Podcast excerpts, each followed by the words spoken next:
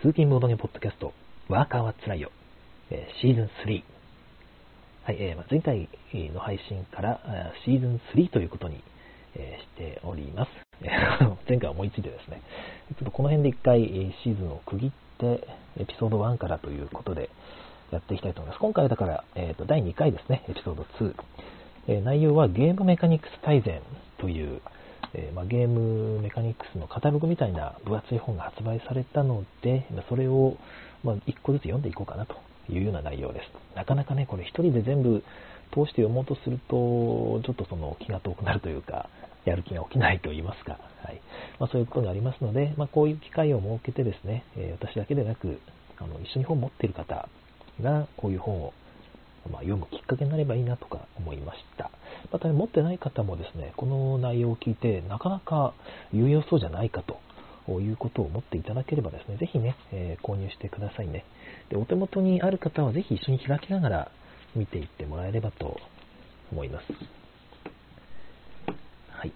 えー、っと、録画されているのかな？大丈夫かな？えー、っとですね、ちょっと雑談を前回に全然してなかったので、その話、軽く雑談をしてから入っていこうと思うんですけども、えーまあ、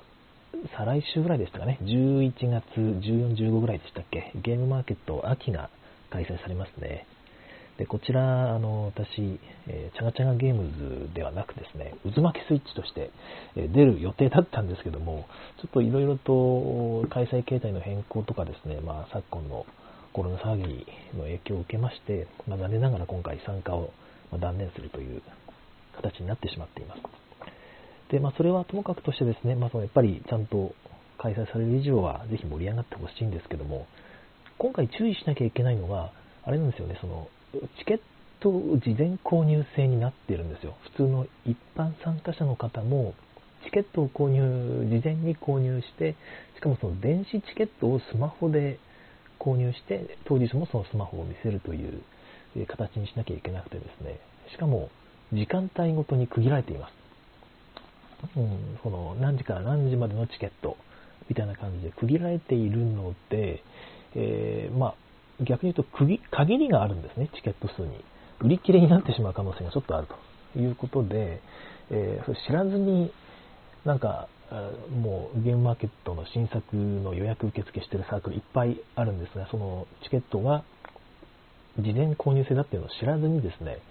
えー予約だけあの、ゲームの方の予約だけして、チケット取ってないっていう、入場チケットを取ってないって人が意外といらっしゃるんじゃないかなとちょっと心配しています。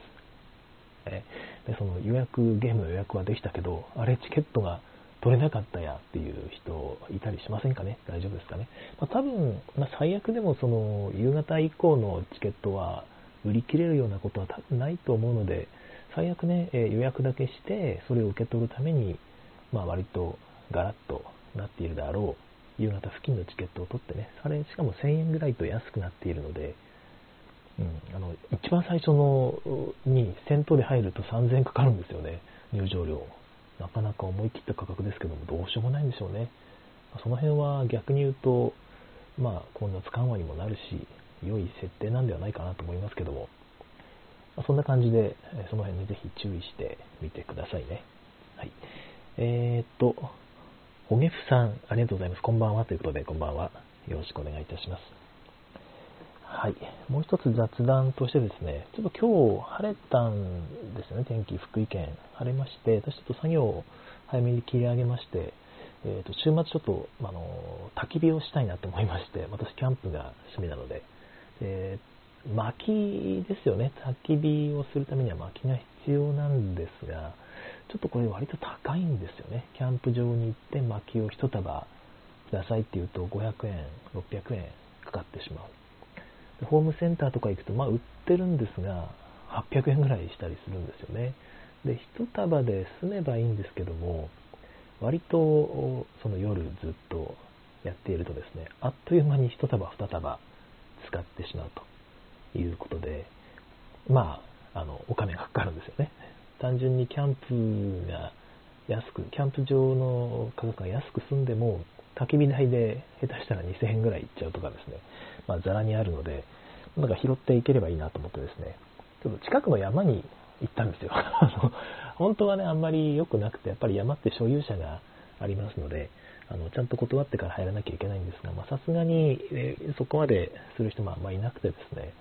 えー、まあ、多分問題ないだろうと。その市が管理しているような山であれば、まあ、とにかくそんなに言われないんじゃないかと思って、しかも落ちてるね、倒木を拾ってるだけなので、ある意味掃除みたいな感じだろうということで、まあ、なんとなく恐る恐る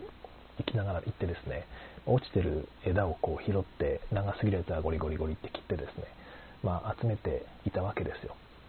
で、そしたらですね、奥の方から自転車に乗ったですね、そのおじいちゃんで、なんか、なんとか工務、工務店みたいな制服を着たおじいちゃんがですね、自転車でチリンチリンってやってきまして、やっべえと思いましたよね。これは怒られるのかと思ってですね、一応その、あの笑顔で、こんにちはってこう、こっちから近づいてですね、すいません、あの、焚き火用の薪をこう拾ってたんですけども、あの、まずかったですかねって、こう、笑顔で近づいてたらですね、おう、そんなもん、全然、あの、構わんよ、なんぼでも拾っていいよ。って 言ってくれてですね、よかったと思って、えー、まあ、一緒に喋ってたんですけども、その近所の、ね、この辺はな、あの、ヤシャガ、ヤシャガ池っていうのが向こうにあってな、ってって、伝説があるんよっていう話をこう、聞くわけですよ。昔その、ここに水を、ため池を作ってくれたら、うちの娘をやるって言ってた人がおってなって、ああって。で、ため池を作ったんやって。ああ、そうですかって。まあ、そういう話をずっと、まあ、聞きながらですね、えー、あと、あっちの方になって、松の木見えるやろって。あ、はいはい、見えますねって。あの、あの辺にな、松茸とか生えとるんやって。えーって、本当ですかって。まあ今はもう生えとらんないけどって。ああって。みたいな職を聞きながらですね、えー、いたらですね。で、君、焚き火するって言っとったなって。は、はいはい、みたいな。焚き火、ここでするんか？って言われて。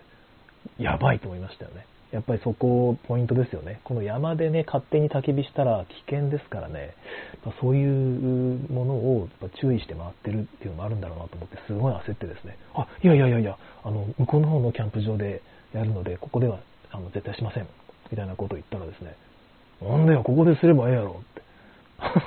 逆に言われてですね、え、あ、あ、そう、そうなんですかって。なんか、あ、いいんだって思ってですね、むしろここでできたら私もね、楽なんですよね。焚き火拾って、そこで焚き火できたら最高なんで、あ、それは、あの、嬉しいです。ありがとうございます。みたいな話をしてですね。まあ、そこからもひとしきり会話をして、別れ際に、こうまた、またおいでなって、こう、快く言ってもらえたんで、まあ、ぜひ、あの、そこで焚き火をする動画をですね、まあ、いずれ、あの、ツイッターの方で配信するかもしれません。はい。えー、どうでもいい話でございました。えー、と、ホゲフさんからのコメント、今日こんなブルースク出ました。えー、ブルースク、ブルースクリーンのことですかね。ちょっとごめんなさい。今、表示ができなくてですね、なんか面白い画像があるんでしょうか。ありがとうございます。えー、っと、井上治さん、コンティニューコイン、バックということで、ありがとうございます。えーとですね、今日はね、聞いてらっしゃる方そんなに多くないみたいで、前回ね、あまりにも難しい話をいっぱいしすぎたなと。どうしても序文の紹介なので、ちょっと言い回しがね、えー、難しいんですよね、えー、その書いた方の意図もなかなかわかんない部分もあってですね、その辺を解説していったら割とこう難解な感じになってしまったんですが、今日は割ともっとですね、具体的な話ができるんじゃないかなという気がいたします。はい。ということで内容の方に入っていきましょう。前回は STR01 対戦ゲームということで対戦構造ですね、え誰か1人が勝つという複数で遊んでですね、誰か1人が勝つというメカニクスの紹介をしていきました。まあ、中では、その中では、まあ、特にタイブレイクっていうのは大事だよと、全員、まあ、一つは機会を均等にすること、勝利をするための、勝利に近づくための機会っていうのは均等であること、そしてタイブレイクっていうのをちゃんと設定しなきゃダメだよみたいなことが、書かれていましたよね。はい。ということで、今日は4ページ目。えー、手元にね、このゲームメカニクス大全ある方はぜひ開いてほしいんですが、まあ、こちら4ページ目の STR02 協力ゲームの話をしたいと思います。はい。えー、概要としてはですね、まあ、プレイヤー、まあ、まあ、言わなくてもわかると思うんですけども、まあ、みんなで複数の人間がですね、全員が一緒に勝つか負けるかっていうことですね。誰か一人が勝つとかではなく、えー、まあ、ゲームがなんか勝利条件というのを持っていた場合に、まあ、それを達成するために、まあ、みんなでこう協力して、えー、やるわけですよ。で、全員が達成して全員勝利。もしくは失敗したら全員負けというような感じで、まあ、そのために協力していくことができるようなというゲームですね。まあ、この、その序文というか、まあ、解説の方で書かれているのはですね、ソロプレイもこのグループに含める人もいるんだということが書かれています。まあ、ソロゲームっていうのは、ある意味その、なんていうか、協力、一人でやってる協力ゲームだということなんでしょうかね。でただ、まあ、この本ではそれは別のカテゴリーとして扱っているということで、えー、まあ、私もそれに賛成ですね。えー、まあ、協力ゲームっていうのはあくまでもやっぱりコミュニケーションが鍵になってくると思うんですよね。複数の人があどうやって協力するのっていうところがちょっとしたその見せ場というか面白ポイントなのかなと思うので、ソロゲームはそうではないですよね。やっぱりどうしてもパズルであったりする気がするので、ちょっとまた違った見方が必要なんじゃないかと思うので、カテゴリーを分けるというのは私も賛成です。はい。で、まあ、その、やっぱりパンデミックがね、えー、ここで登場しますよね。パンデミックっっていうのはマット・リーコックが作った2008年のゲームと言われています。えー、ちなみにこのマット・リーコックは1971年生まれって書いてありますね。えー、ちょうど50、50ぐらいですね。50歳ぐらいってことですね。そういう年代の方がゲームを今作ってらっしゃるんですね。はい。で、まあ、その、それ以外には、それ以外というか、それ以前ですね、パンデミック以前だと、そのシャーロック・ホームズ10の怪事件ですとか、これって何でしたっけ ?SDJ でしたっけ？私、これあんま知らないんですよね。あと、アーカム・ホラー、ロード・オブ・ザ・リング、指輪物語です、ね。ロード・オブ・ザ・リングは国津屋の協力ゲームということで、私一回ね、やってみたいんですが、この辺一つもやったことがないんですよね。もともと実は、あの、こう喋りながらあれなんですけども、協力ゲームってあんまり好きじゃなくてですね、まあどうしても奉行問題とかがあって、なんかその自分が遊んでるって感覚がちょっと乏しいんですよね。あと人に迷惑かけられないなって思っちゃうところもあって、まあ、そこがまあちょっと自分の好みに合わないんですが、まあ最近の流行りは、流行りはね、どうしてもその協力ゲームの方に行ってるので、まあそれもね、えー、考えていかなきゃいけないなと思いながら読んでおります。はいまあ、ちなみにここでその、シャーロック・ホームズとかね、アーカム・ホラー、ロード・ザ・リングという初期のゲームが基礎を築いたと。協力ゲームの。で、長らく人気を博していたんだけども、このリーコック、マット・リーコックがパンデミックによってですね、協力ゲームに革新の波を起こしたと書かれてるんですよね。で、それがなんかその、読んだんですが、どの辺が革新だったのかがちょっとわからない。私もその、過去のゲームやったことがないので、ね、ロード・オブ・ザ・リングぐらいやっておけばまたね、分かったのかもしれないんですが、どの辺が革新的だったのかっていうのが、ちょっと書かれてないんですよね。うん。残念。もしね、この辺じゃないかっていうのが分かる方いたら、あぜひコメントで教えていただきたいんですけども、はい。もしくは Twitter アカウントの方に、あの件ですけどもって、私はこう思うんですってみたいなコメントいただければ、次回のポッドキャストなり、えー、このツイキャスでご紹介することもできるかと思います。はい。で、まあ、もう一つ面白いこと書いてあるのがですね、私これあんまり、あんまり気にしたことがなかったんですけども、協力ゲームっていうのは、ゲームへの参入障壁を下げる役割があると。まあ、そういう点で注目に値するって書いたんですよね。まあ、どういうことかというと、その普通の対戦ゲームだと、まあ、その技術、スキルレベル、そのレベルですよね。習熟度とか、まあ、なんていうのか、ゲーム感の良さとかね、そういう熟練度の差があると、なかなかその熟練した人であっても、逆に初心者の方の人も苦い経験をしてしまうことが多いと。まあ、結局手応えがないとか、もしくは相手が強すぎるとか、そういうことですよね。で、またその、すごく複雑な対戦ゲームっていうのは、初心者にとってはま非常に辛いんですけども、かといって対戦相手がですね、そのここはこうした方がいいよ、ああした方がいいよみたいな、その、ことをしてしまうと、対戦ゲームやってんのに何やってんのってことになるじゃないですか。戦ってるはずなのになんで相手からこう指導されてんだみたいなことになってしまって、まあおかしいですよね。だから、あルールがわかんないとか難しい場合に助言するっていうことが、その対戦ゲームっていう構造の中では、そもそもがちょっと難しいんだと、いびつな構造になってしまうんだっていうことが書かれていて、ところがこの協力ゲームであれば、みんな仲間ですから、ね、上限することは別におかしくないし、えー、まあ、レベル差があったとしても、それはそれで協力していけばいいということで、まあ、ごく自然に、その経験が豊富なプレイヤーが、えー、初心者のお人にですね、えー、教えてあげて一緒に遊ぶことができるんだという意味で、まあ、参入障壁が低いということがあるんだろうなという気がしております。まあ、そういうことなんだろうなと思いますけども、まあ、そういう視点で見ると確かに協力ゲームっていうのは、まあ、入り口がすごく広くてですね、ゲームを継続していく原動力にもなるということが書かれていますね。うん、なるほどと思いました。まあ、そういう視点で見ると本当に最近協力ゲームが流行ってる理由っていうのがちょっとわかりますよね。まあ、初心者の人、かといってね、私みたいにやっぱり人から熟練すごく上手い人が仲間にいて、なんかね、ここはこうした方がいいんだよ、あした方がいいんだよってされると、やっぱりさっきのね、いわゆる奉行問題、一人が全部仕切っちゃうっていう、こういう問題が出てくるから、まあそこは結局問題は問題なんじゃないかなとは思ってるんですが、まあ、この話はまたね、この記事の後半に出てきます。はい。ここでまたね、ちょっと面白い、ちょっと学術的っぽいね、えー、話が出てくるんですが、協力ゲームは2つのカテゴリーに分類できると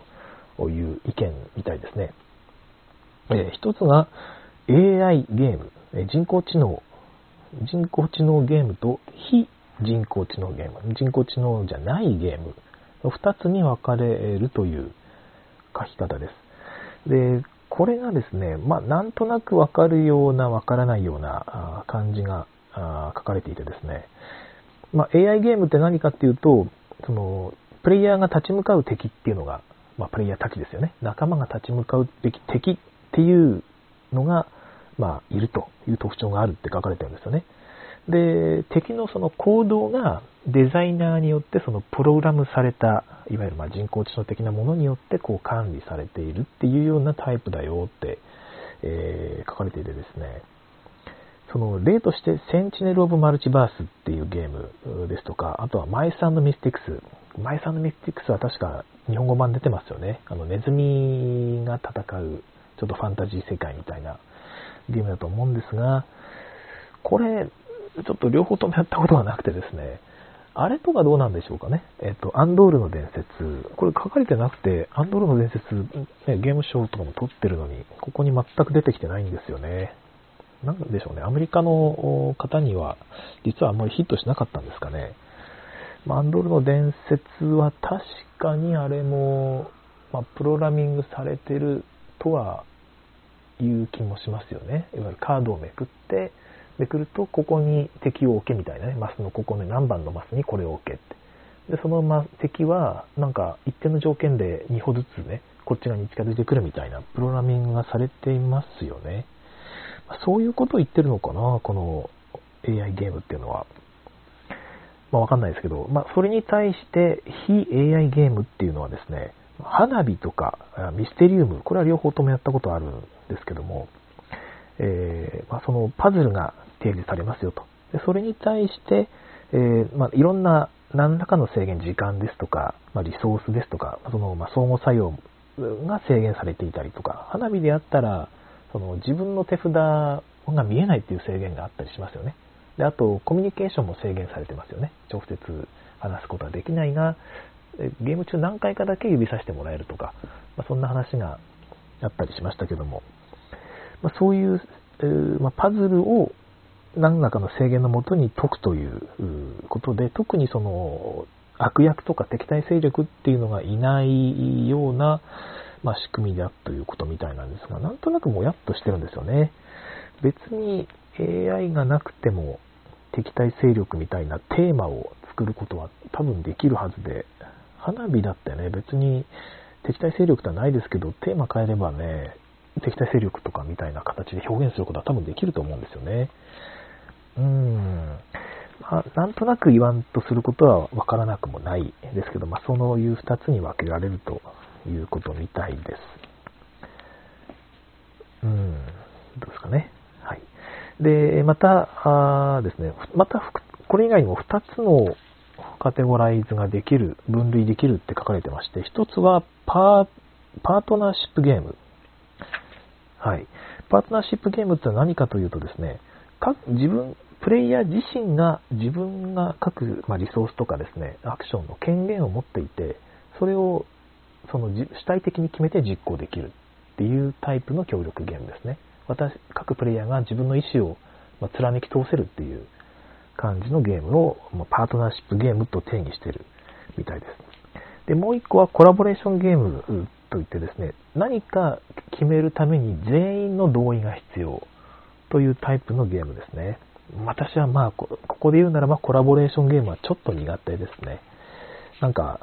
もう上手い人に任せりゃいいんじゃねっていう気になっちゃう。まあ、逆に奉行を求めるというか、自分がやる意味ないんじゃないかみたいな考えにちょっとなってしまうので、ここで言うならばパートナーシップゲームの方がまだ協力ゲームをやるそのモチベーションが上げられますね。うん、で、まあ、ここでその具体的にパンデミックだっては書いてないんですけども、そのコラボレーションゲームではなくてパートナーシップゲームですよね。その各自が自分の意思を貫き通せるっていうようなゲームであってもですね、そのコミュニケーションが具体的に制限されてないのであればですね、結局誰か1人もしくは全員にこう聞いてですね、俺こういうプレイでいいかなって全員に確認して遊ばれることが多いっていうような指摘がされています。まあ、結局コラボレーションゲームとしてプレイされてしまうことが多いと。せっかくね、パートナーシップゲームとして作っても。ということが書かれていて、確かにパンデミックは、まあ各自がね、手札を持ってえどこに動かすかもね、その人が決めればいいんですけど、毎回、俺、じゃあこっち行って大丈夫？みたいな、全員の顔色伺いで、じゃあここに、じゃあ3ターン後に俺ここに行くから、君もそこに来てもらっていい？って、行けます？みたいなことを話し合ってるんですが、ね、まあそう、確かに全員の同意を求めてますよね、あれは。まあ、だからそんなに好きじゃないんですけども、まあ、そんな感じですよね。確かに。で、ああ、出ましたね、ここで。その、このコラボレーションがプレイヤーによっては、いわゆる無料問題の要因となり得るというようなことで、えー、定義されています。やっぱり、うん、協力ゲームの一番の問題っていうのは、この奉行問題をどうするかなんじゃないかなっていう気は、私しているんですよね。えー、っと、なんかそういえばあの、最近、最近というか昨年から怪獣オンジャースシリーズとしてアークナイトさんから出ているボルカルスですね。あれ、上杉さんが作られていたんですが、確かこの奉行問題を自分なりに解決したあみたいなことをおっしゃっていて、私も一回遊んでみたいんですけど、なかなかね、ちょっと機会が何回かあったんですが、微妙にこう、一緒にその宅に入る タイミングを逸してですね、できていないんですよね。一回ぜひ遊んでみたいなという気がいたします。おーと、すいません。えっ、ー、と、コメントいただいてます。アルナさん、ね、AI ゲームというと、協力系じゃないけど、暗黒の大広間。あー、まさにちょっとわからないですね。暗黒の大広間。なんとなく、どんなゲームなのか。クトゥルフ系ですかね。ちょっとわかんないですけど、というゲームがあるんですね。えー、という感じですね。まあ、そういうゲームはあるということですね。で、はいはい、奉行問題にちょっと話が戻りますけども、えーとですね、奉行問題に関してはですね、まあ、海外でももちろん問題になるんですが、そのデザイン上の問題じゃなくて、結局プレイヤーの問題だろっていうですね、メンバー構成が悪かったりですね、プレイヤーがこういう協力しなきゃいけないんだみたいな、この前提を共有していないと。みんなでこう、意識を共有してないために起こる問題だという考え方もあるんだと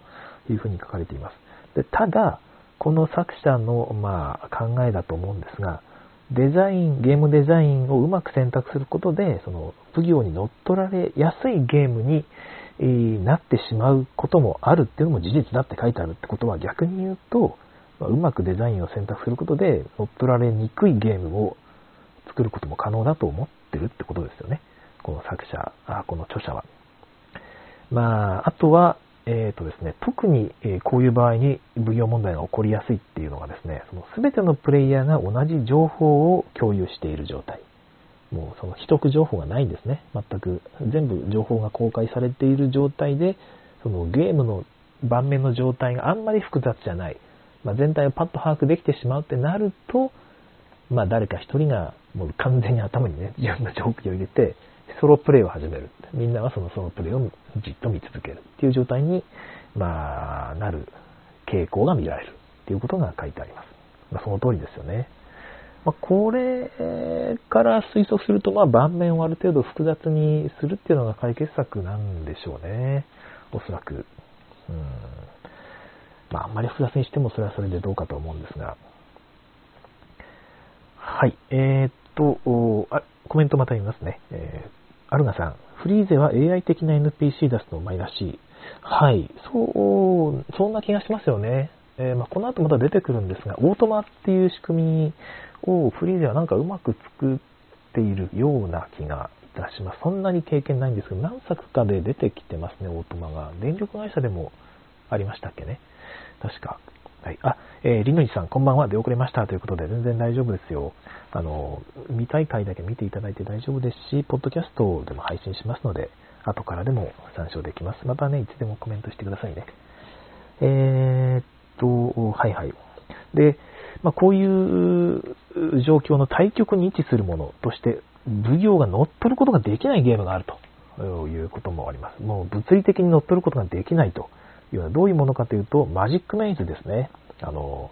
これもなんか賞取ってますよね。えー、なんか迷路をこうみんなで探検していって、ここが、ここまで来たらワープでこっちにみたいなことをみんなでやっていくんですが、プレイするのは常に1人なんですよね。で、リアルタイムゲームで砂が落ちきるまでにクリアしなきゃいけないんですけど、他のプレイヤーは喋ることができないんですよ。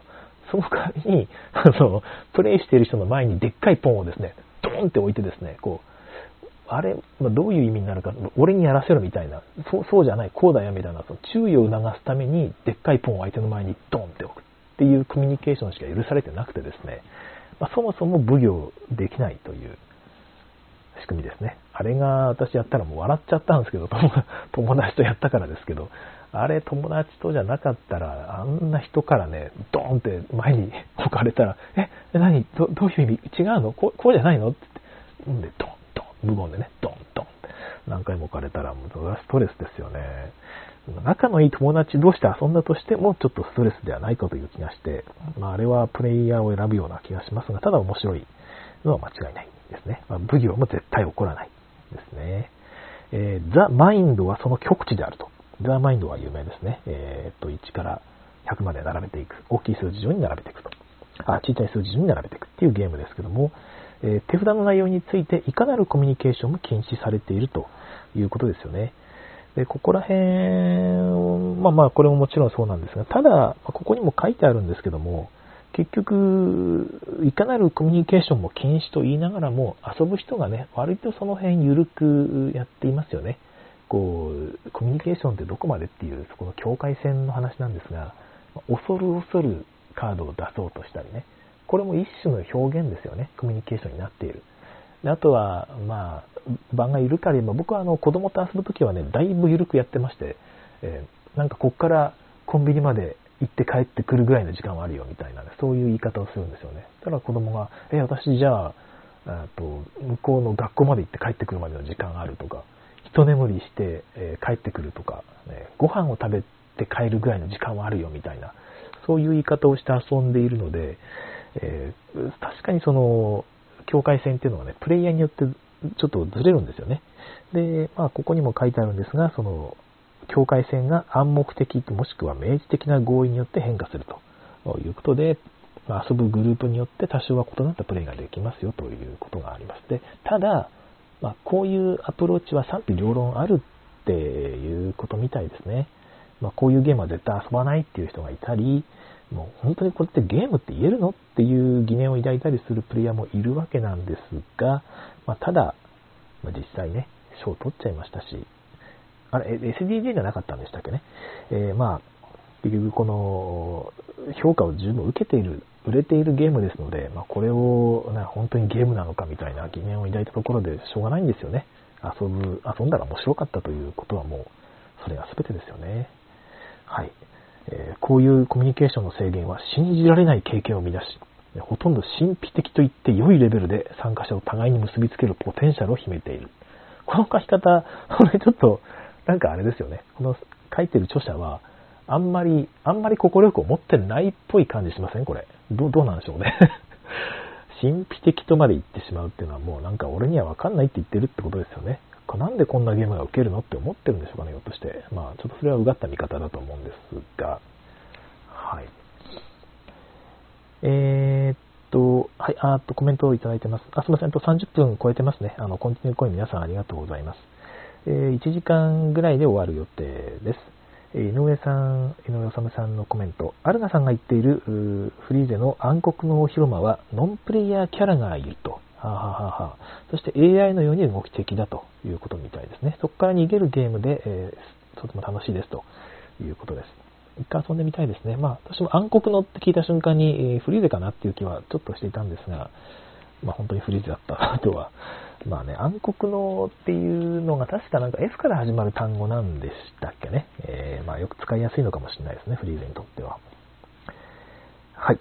えー、はい、ちょっと続きをいきますね。まあ、こういうコミュニケーションの制限するっていうのはですね、まあ、結局、奉行問題を解決するための一つの方策ですよね。コミュニケーションを制限することで奉行問題をこう、一つ解決していくっていう方法なんですが、まあ、その一つのアプローチに過ぎないっていうことが書いてあります。もう常にコミュニケーションを制限するのが正解ではないんだよと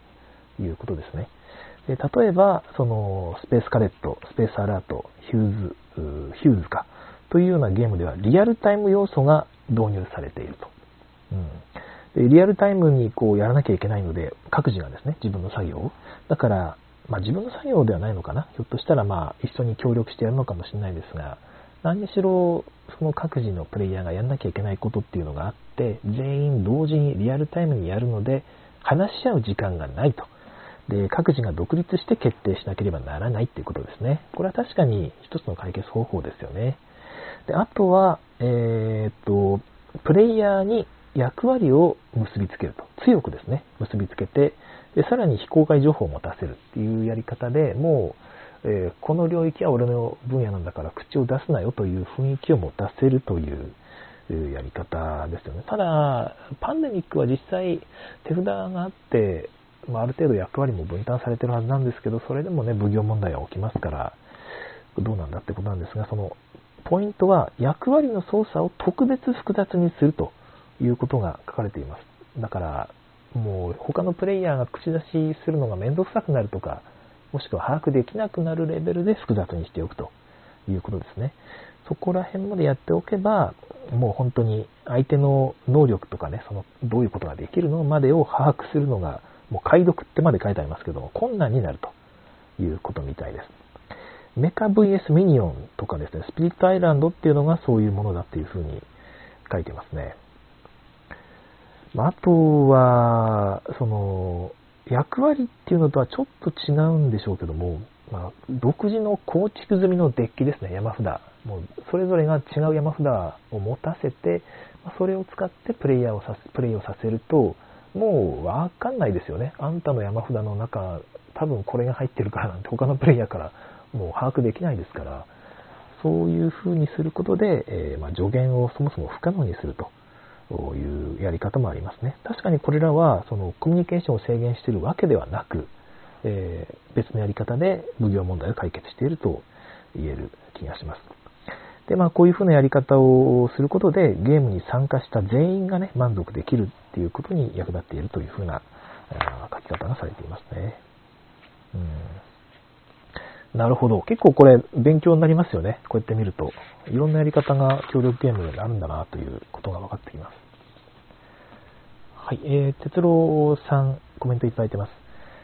あ、そうですね。その前にアルナさん、えー、コミュニケーション制限ゲームは結構疲れますしね。えー、あそうなんですよね。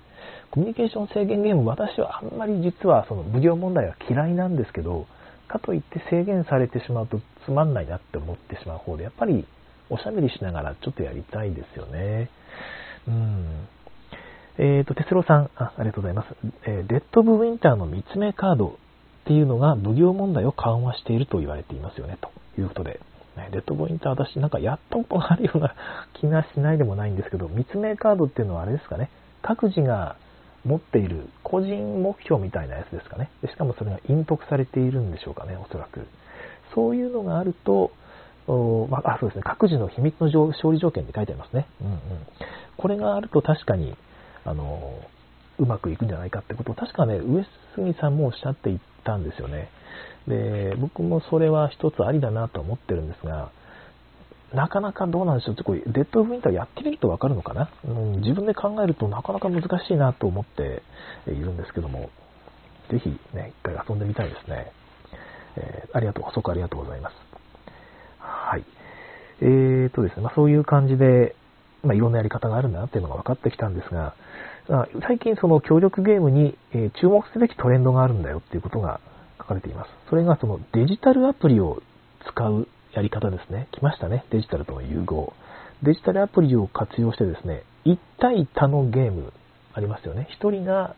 なんか敵をコントロールして、他全員で協力してプレイするというタイプのゲームあるじゃないですか。それこそボルカルスが確かそうだったと思うんですが、え、ま、それが、ね、オーバーロード形式っていうゲームみたいですね。え、絶対的な権力や権能力を持つ敵にみんなに立ち向かうゲームのことをオーバーロードゲームという、オーバーロード形式のゲームというふうに言われるらしいんですが、これを、その、敵役をデジタルアプリに担当させることで協力ゲームに変えると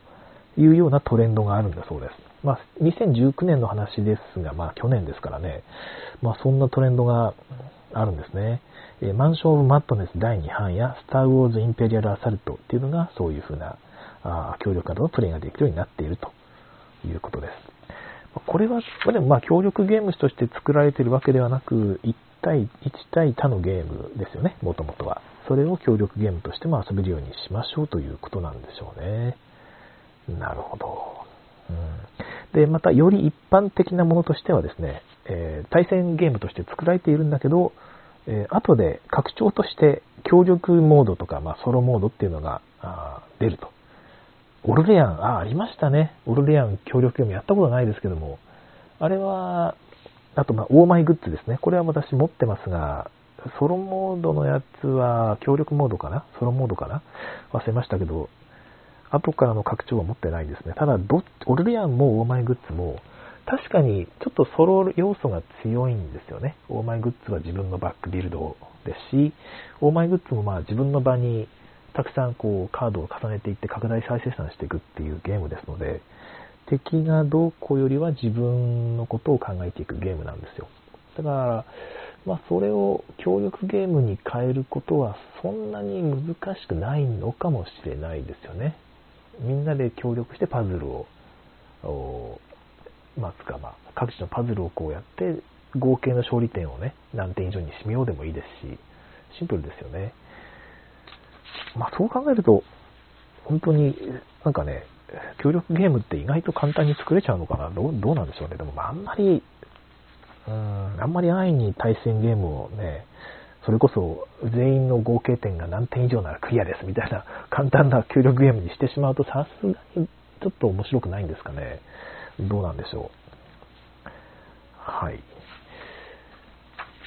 ということで、まあ、そういう可能性についてね、デザインを探求し続けることは、あさらに、まあ、エキサイティングなあトレンドに乗ったいいやり方なんじゃないかとみたいなことが書かれています。まあ、とにかくここに、あのー、名前が出てこない。まあ、アークライトさんのね、えー、あれが取り上げられてないのがちょっとよくわかんないですね。うん。なんとかの伝説。はい。まあ、この協力ゲームのショーでした。やっぱり読んでみるといろいろと発見があって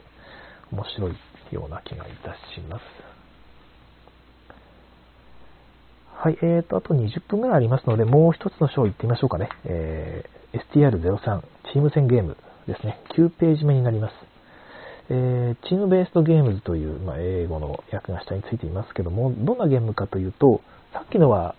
全員で、え協力していくゲームだったわけですけども、このチーム戦ゲームっていうのは、2人対2人とかですね、3人対3人、もしくはまあ2人対2人対2人みたいな、三つどもえみたいな、そういう感じで、チームを組んで、チーム同士で戦うというようなものだそうです。ただ、1対全員のようなものまで含まれるって書いてありますね。1対全員まで含まれる、それもチーム戦ゲームってなると、またちょっとややこしい気もするんですが、まあ、はい。読んでみましょう。うん、一応、解説の方に書いてあるのは、チーム戦ゲームっていうのは古来よりも娯楽、古来よりの娯楽であると書かれています。確かにスポーツなんかは全部チーム戦ゲームですよね。サッカーであったり、まあ、テニスもね、ダブルスがあったりしますけども。あとは古典的カードゲームでよく見られるメカニクス。うーん。古典的カードゲームでチーム戦っていうと、何でしょうかね。ゴイタ？でもゴイタ？ゴイタのことをこのアメリカの人が知ってるような気もしない。ティチューですかね。ティチュー、まあ、大富豪の協力ゲームみたいなやつですけども、あれは大人気ゲームですから、ね、この人たちが知っていてもおかしくないですね。あれも古典的カードゲームなんでしょうかね。私その古典的なカードゲームをそんなに知らないので、ひょっとしたら昔はこれ、ほとんどチーム戦ゲームがメインだったんでしょうか。はい、あと、ウォーゲームでもよく見られるということですが、ちょっと私は、えー、まあ、興味の範疇外なので、ここは飛ばします。えー、と、まあ、その、ここに書いてあるのは、チーム戦ゲームの時にはテーマが必要だよみたいなことが書いています。その2社間の対立を、まあ、表すようなテーマっていうのが、まあ、大体必要になりますよね、みたいなことが書かれています。まあ、逆に言うと、その2社間の対立っていうのがテーマのゲームは、チーム戦ゲームにするとより盛り上がるっていうことなんですかね。うん。まあえー、まあ、あとはチーム戦にすることで、より多くのプレイヤーが同時に参加できるっていう余地を確保することができるっていうことも書かれています。うん、確かにチーム戦ゲームっていうのは、たくさんの人数がね、えプレイできていいですよね。ただ、あれですよね、2対3とかになった時にどうするの ?5 人、偶数人数でしかね、遊べないみたいなことになると、ちょっと寂しい気もして、まあ、その辺を許容できるようになっていると、また、よりえー、出番が多くなるんでしょうかね。うんまあ、クイズゲームでね、その、当てた方が勝ちみたいなゲームだったら、1人誰か1人、そのチーム内の1人が当てれば勝ちみたいなゲームであれば2対3とかでも全然いいんですけども、まあ、例えば、まあ、パッと思いついたのを言うんですが、3人でね、えー、と山札をそれぞれ同じ量ずつ分け与えて、それを全員で解析しているみたいなゲームだと、それは人数多い方が、ね、早いからってなっちゃうから、そういうゲームは2対3では多分遊べないですよね。うん。まあでも、まあ、それはちょっと書いてない話なんで飛ばしまして、うーんと、結局これは、えっ、ー、とですね、パー、ボード上にある互いの駒を動かすことがあできる。そのチーム、同じチームになった人同士で自分の駒を動かすことができるものもあるっていうようなことが書かれてるんですが、ああ、そういうことか。だからチーム戦っていうことをこう考えたときに、さっきの協力ゲームと明らかに違う感じなのが、チーム戦って各自は個人のプレイヤーなんですよね。チームの中にいるプレイヤーは。ティチューとかもそうですけども、完全に自分の手札があって、自分、まあ、ゴイタもそうですよね。自分のプレイヤーと、プレイとしてやってるんだけど、ただそれは協力、他の人と協力してやっているっていう形なので、えー、っと、どこまでそのチームと共有して、どこからは個人の管理なのかっていうことを、まあ、どういうふうに切り分けるか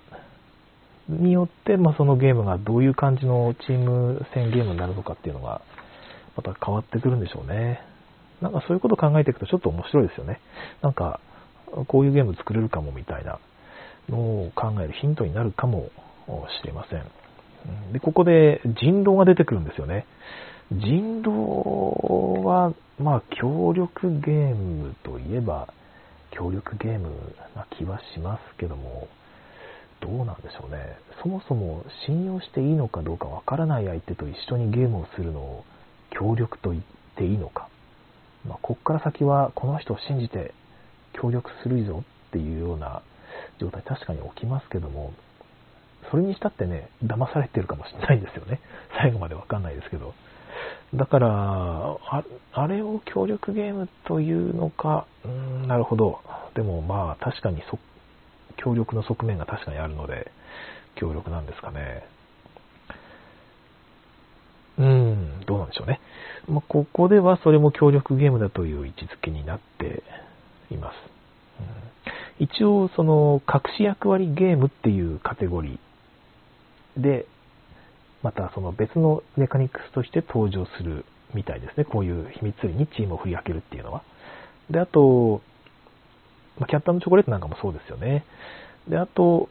その、裏切り者ゲームっていうメカニクスもあってですね、これはこの構造、ゲーム構造を表す STR の章、チャプター1の方でも7番目のメカニクスとして登場してきますので、また後ほど出てくると思うんですが、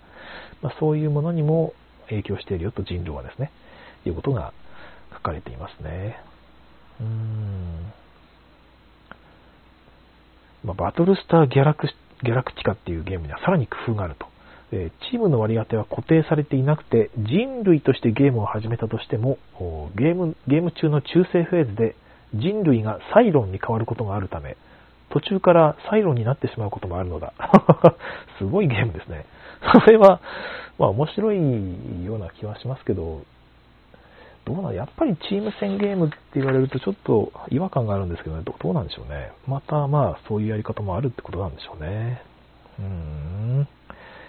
えっ、と、まあそういうイメージでいくと、まあ、ゲームによってチームが決められるゲームっていう話をこれまでしてきましたけども、そうじゃなくて、ゲーム、そのチームっていうのがメタゲームのレベルで決まるようなゲームもある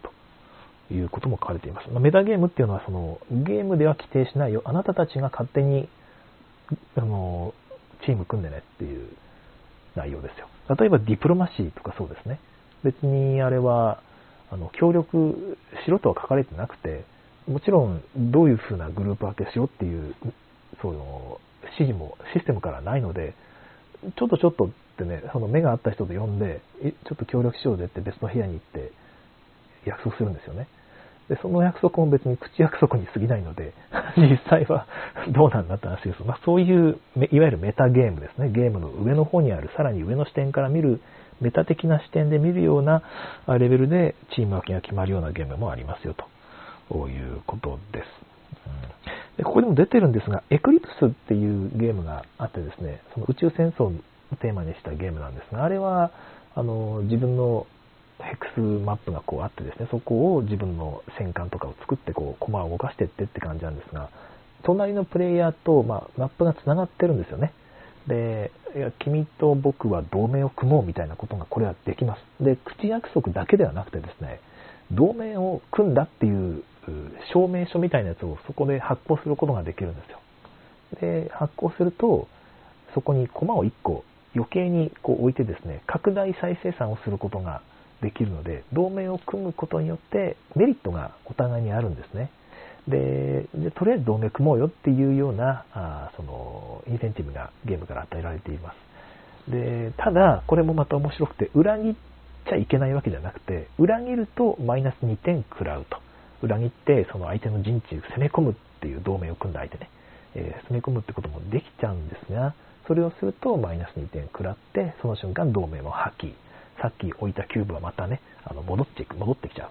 拡大再生産があの縮小されてしまうっていうようなデザインになっていて、まあ、これはなんか面白いなと思いましたね。えー、口約束だけじゃなくて、ちゃんとシステムとしてそれを提供しているんだけど、やるかどうかはあなたたちに任せますよということですよね。面白い。はい。あと残り10分ぐらいですが、えー、っと、あ、すいません。えー、っと、コメントを読んでなかったですね。えー、アルナさん、ブリッジ？ブリッジ？なんだろう。すいません。ちょっとわかりないですね。りのりさん、えー、1対4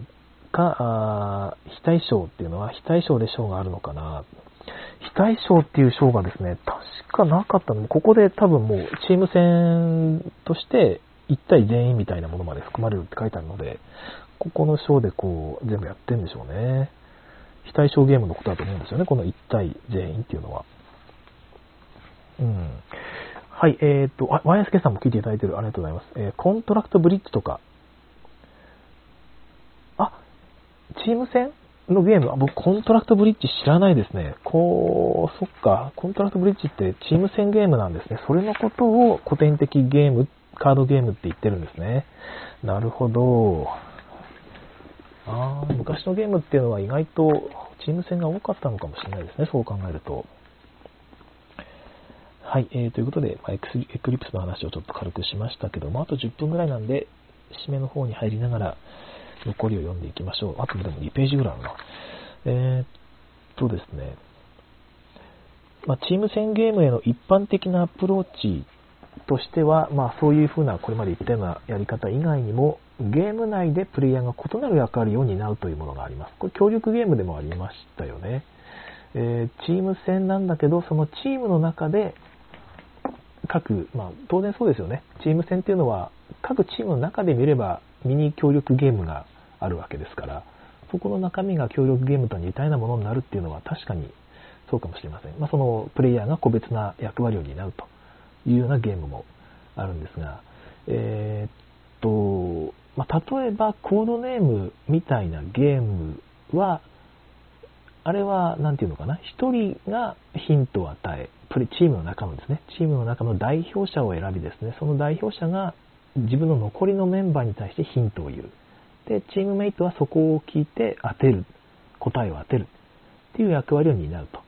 確かにこれは異なる役割ですよね。で、まあ、こういう構造をすると、まあ、チーム戦で、そのいわゆる対戦型のね、形式を取りながらも、その協力ゲームのように、複数の人間、多人数を同時に、えー一度にサポートできるという点で、特にパーティーゲームに向いているということです。うん。だからパーティーゲーム受ける、みんなに受けるパーティーゲームで多人数ゲーム作りたいって思った時は、ちょっとこのチーム戦ゲームっていう、まあ、コードネームなんかを参考にしてね、えー考えてみるとまたいいのかもしれないですね。だからこの特徴として書いてあるのが私もよくこれ思うんですけど、途中からゲームに入ったり抜けたりすることができるよということですよね。ちょっとここは僕抜けますわって言っても確かにコードネームはそんなに問題がないし、ここから入りますっていうこともできますから、まあオープンゲーム会向きですよね。なるほど。うん、それはまあ受けますよね。SJ SDJ を取るはずです。はい。えーとまあ、ただ、まあ、こういう役割分担するような協力、あチーム戦か、ゲームっていうのは特にそのパーティーゲームに、えー収まらないよっていうことも書いてあります。えスペースカレット宇宙大作戦とかですね、まあ、キャプテンソナーっていうゲームですね。私このうちキャプテンソナーを遊んだことがあるんですが、えー潜水艦を運営するという感じです。で、あ敵チームも潜水艦、こっちも潜水艦で、それぞれが海に潜ってですね、位置をこう、相手の位置をソナーで探りながら戦っていくっていうゲームなんですが、自分が役割を担うんですね。総ダッシュとかですね、私はレーダー員ですとか、あ僕はじゃあエンジンを担当するエンジニアですとかですね、そういうことが任されていて、それぞれが全く違うミニゲームを持ってるんですよ。エンそのエンジン担当の人は、タイルをうまいことこう合わせていってですね、エンジンが爆発しないように、えーうまいことこう調整していくみたいなゲームをするし、レーダー員は、その、なんだっけ、相手の 話をね、耳で聞いてるんですよね。ひそひそ話を、相談を。で、うまいこと聞いて、あなんか相手こんなこと言ってましたよ、この辺じゃないですか、みたいなことを言うっていう、本当に全然違うやり方をするゲームなんですが、まあ、こういうやり方もありなんだけども、まあ、ここで書かれているのは、その経験者にとっては魅力的だと。その経験豊富な、いわゆるゲーマーですよね。けど、初心者にとってはですね、結局、難解になってしまいがちだなと。なんだかんだ言って、この、全員、あなたは今回これだからこれだけやってればいいんだよではなくて、やっぱりゲーム全体を楽しむためには、他のプレイヤーですよね。協力するプレイヤーがどういうことをやってるのかっていうルールもちゃんと把握しておかないと、まあ、ゲーム全体を楽しむことは多分できないなっていうのは私もそう思いますので、そういう意味ではちょっと難しいなっていう、初心者にとっては難しくなっちゃうよねっていうことが書かれていますね。で、まあデザイナーはこういうことを考えておいてですね、あんまりその役割をそれぞれに完全に変えるようなゲームをいきなりやらせるんじゃなくて、たとえそういうゲームだとしても、一旦一旦全員同じ役割っていうか、まあ、フラットな状態で全員に同じようなゲームをやらせておいて、楽しさ、楽しいよね、じゃあこっから先は役割を分担していこうっていうような、まあ、フェーズを与えて、上級ルールとして適用する方が良いだろうと、いきなり具体的なアドバイスが ここで書かれていますね。はい。この本の序章で本当にね、こういうヒントの本ではないって書いてあったはずなんですけど、本当にこの本は、そんなことはお構いなしにヒントをガンガン与えてきます。まあ、多分この辺好きだとか経験があると、まあ、ヒントを与えれると判断して書いてるんでしょうかね。まあ、ちなみにこの3チーム以上が同時に競うっていうようなチーム戦ゲームはあんまり一般的じゃないって書かれています。まあ、さっき言ったその2対2対2みたいな3チームでとかみたいですよね。うーん、まあ、確かにあんまり聞いたことはないような、まあ、気もしないでもないですけども。うん。X ウィングミニチュアゲームのように、えー、小競り合いをするゲームもあるんですが、そういうモードも可能だけども、もっと珍しい例もあるというような話が書いてありますね。まあ、あんまり、まあ、一般的じゃないってことはあんまり考えない方がいいのか、それとも逆にこの辺に需要があると見込んで、そういうゲームを作っていくっていうのも、まあ、ありなんでしょうかね。はい。えー、ちょっとここがまたデザイン的な話になると思うんですが、チーム戦ではないゲームに、はい、えー、チーム戦モードを設けるのはかなり一般的でってなってますね。12ページの方に移りますけども、一般的であると。うーん。チーム戦じゃないゲームにチーム戦モードを設ける。そんなに一般的でしたっけ？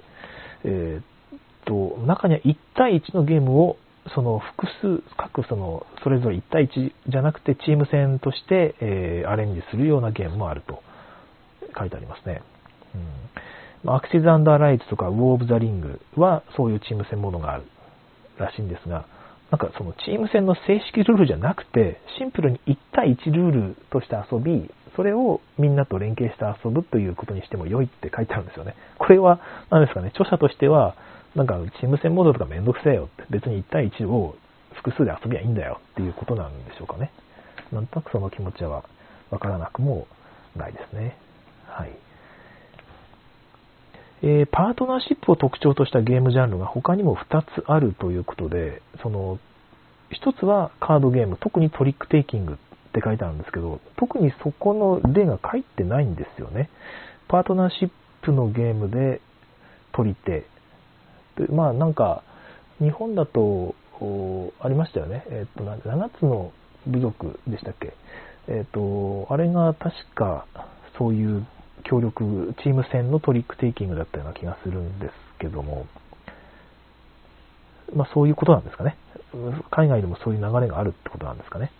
えもう一個は、その、器用さを競うゲーム、おはじきゲームとかですね、それを弾くのを交代しながらプレイできるとかって書いてありますけど、ああんまりそういうプレイやりたいとは僕は思わないですね。なんか、俺いい、弾いたぞ、お前、ちょっと続き弾けよ。